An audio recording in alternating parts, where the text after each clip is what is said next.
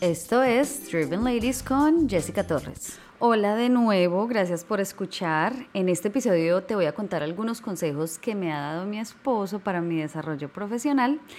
Y bueno, ya les he contado que este año ha sido súper retante laboralmente y la verdad, sin el apoyo de él, hubiera estado muchísimo peor todos estos meses porque porque pues los consejos que siempre me dan vienen de una persona que ya ha pasado por estos obstáculos que yo estoy pasando en este momento y aunque a veces no es lo que quiero escuchar, al final me doy cuenta que son consejos muy acertados y pues por eso los quiero compartir contigo.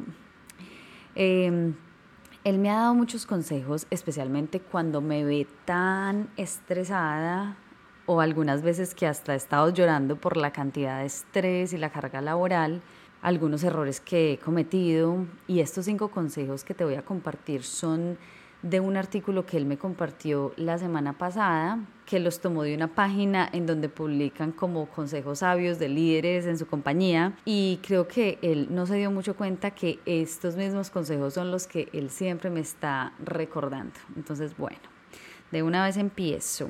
Consejo número uno.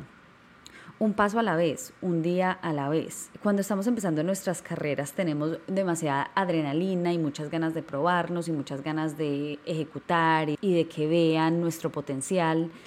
Y en realidad a veces eso lo que puede hacer es producir que nos cansemos demasiado y que nos cansemos muy rápido. Entonces él siempre me está recomendando la importancia de relajarme, de que no tengo que hacerlo todo en un día. Hay días en los que he tenido que trabajar hasta muy tarde y él me dice, algo que él me dice siempre mucho es como que trabajo siempre va a haber, o sea, si me quedo en mi computador trabajando, siempre voy a encontrar algo que hacer, algo más que hacer, entonces es como que ponerme esos boundaries a mí misma de a qué horas voy a terminar, porque mucho trabajo en realidad tengo, pero yo misma tengo que saber mis límites. Número dos, la mejor forma de aprender algo es hacer preguntas. A veces nos da vergüenza parecer muy novatos, aunque pues no tenemos las respuestas y nos da pena hacer preguntas, pero esta en realidad es la mejor forma de aprender. Y esto es muy importante mayormente también en trabajos nuevos. Esa es una súper buena oportunidad para hacer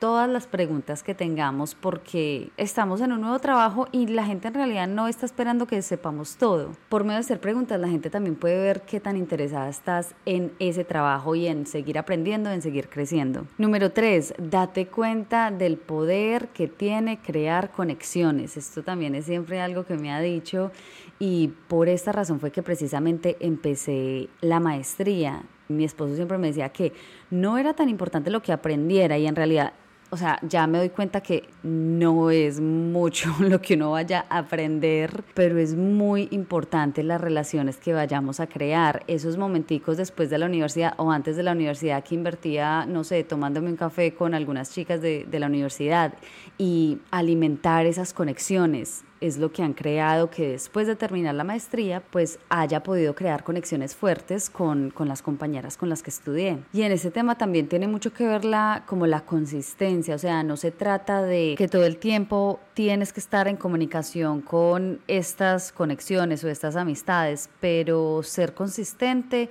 y poquito a poquito, así sea durante el año, hacer el esfuerzo para irte a tomar un café con cierta persona o hacer una llamada, reach out, o sea, hacer el esfuerzo. Muchas personas que están buscando trabajo saben que la forma más eficiente de conseguir un buen trabajo es por medio de conexiones. La mayoría de historias que he escuchado de amigas que han conseguido buenos trabajos es por medio de alguien que me presentó a alguien que me conectó con el manager o con alguien de recursos humanos, pero hoy en verdad sabemos que LinkedIn, pues aunque yo también este último trabajo lo conseguí por LinkedIn, es muy difícil porque ya son programas muchos de inteligencia artificial los que están leyendo los resúmenes, entonces es mucho más difícil que alguien, que una persona vea tu hoja de vida. Y esto no cuenta solamente para conseguir un trabajo, sino para crear conexiones fuertes que también te ayuden, o sea, si no son amistades profundas, igual que te puedan ayudar dándote consejos o dándote algún tipo de guía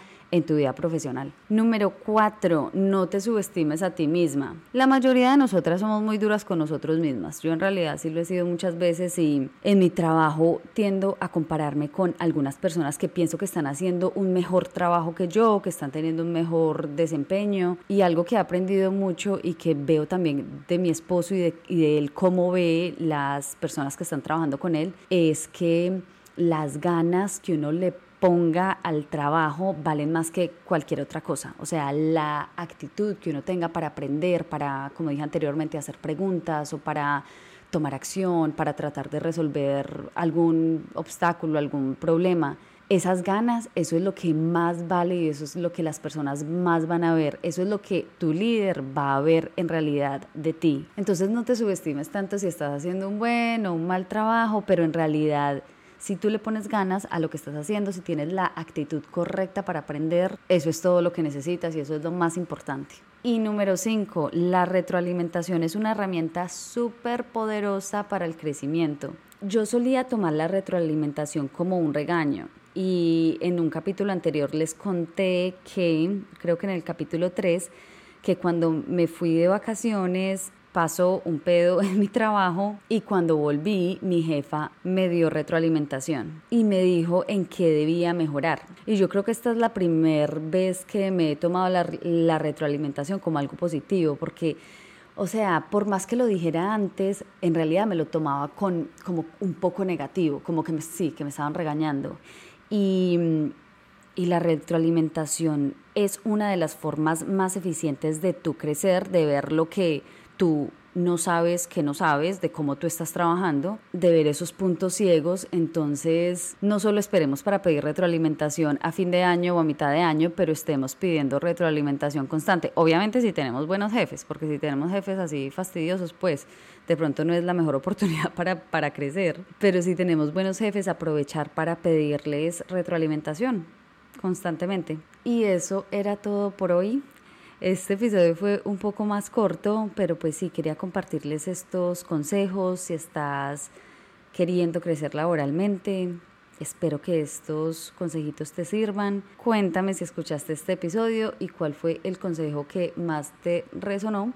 Y pues nos veremos en la próxima. Chao.